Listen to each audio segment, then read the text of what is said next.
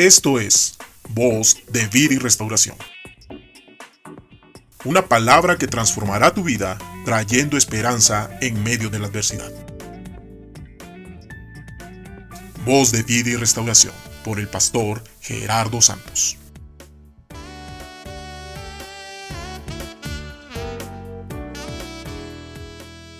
David huyó a la cueva de Adulam. Y cuando sus hermanos y toda la casa de su padre lo supieron, vinieron allí a él, y se juntaron con él todos los afligidos, y todo el que estaba endeudado, y todos los que se hallaban en amargura de espíritu, y tuvo consigo como a cuatrocientos hombres. Primera de Samuel 22, 1 al 2. El rey David es uno de los personajes más conocidos de la Biblia. Es el joven pastor que venció a Goliat. Es el autor de numerosos salmos y el primer rey fiel a Dios en Israel. Pero David pasó por muchas dificultades antes de llegar al trono. Fue perseguido por sus enemigos e incluso tuvo que vivir en una cueva. Los hermanos de David se reunieron allí con él, persuadidos de que Dios había elegido para salvar a su pueblo.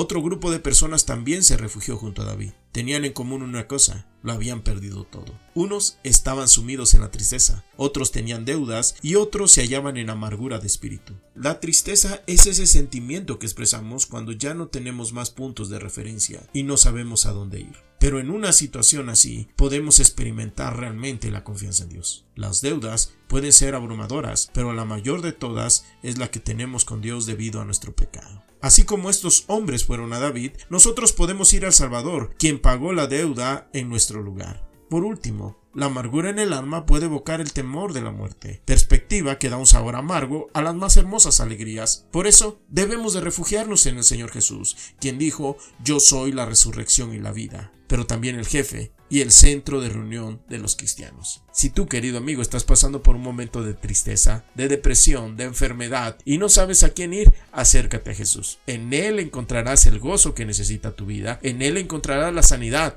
en Él encontrarás la libertad, en Él encontrarás la mejor bendición de tu vida. Deja de pensar que es mejor la muerte, deja de pensar que es mejor olvidarte de todo. Jesús está allí donde tú estás y quiere bendecir tu vida. Solamente abre las puertas de tu corazón y dile, ven a mi vida y quiero que seas mi Salvador.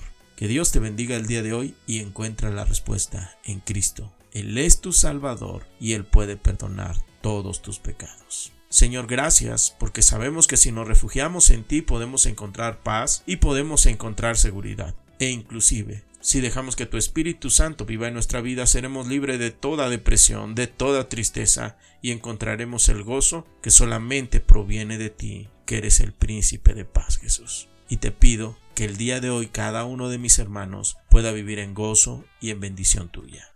Amén.